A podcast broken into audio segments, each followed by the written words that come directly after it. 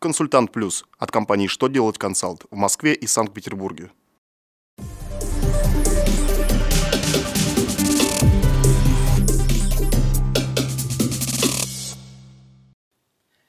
Добрый день! Для вас работает служба информации телеканала «Что делать ТВ» в студии Александр Трифонов и в этом выпуске вы узнаете.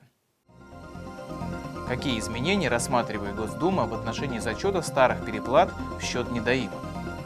Увеличивается ли госпошлина при регистрации договора аренды нескольких объектов? Облагаются ли НДФЛ доплаты за вредность? Итак, о самом главном по порядку.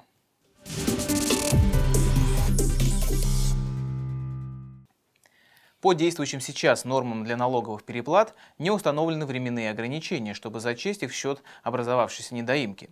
Налоговая инспекция при этом должна самостоятельно произвести такой зачет. Согласно принятому в первом чтении законопроекту, налоговую переплату, которая уже больше трех лет, можно включить в расходы как безнадежный долг или вернуть. При этом Минфин выступает против признания переплаты безнадежным долгом, и в этом случае компании, скорее всего, придется отстаивать свою позицию в суде. Чтобы вернуть переплату, налогоплательщик должен подать заявление в течение трех лет с момента, когда ему стало известно, что он заплатил больше нужного.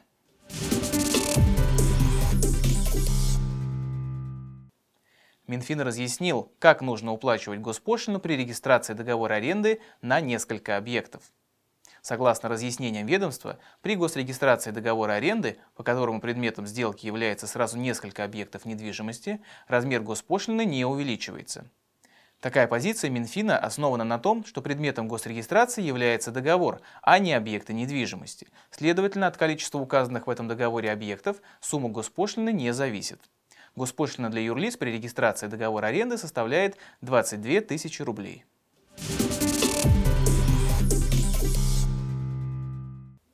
Минфин сообщил, что доплаты за вредность облагаются налогами в общем порядке. Ведомство напомнило, что от подоходного налога освобождаются все установленные законодательством компенсационные выплаты. К ним относятся и те, что связаны с исполнением трудовых обязанностей.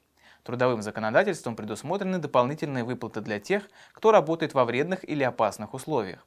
Однако эти выплаты не являются компенсационными, а значит облагаются НДФЛ в общем порядке.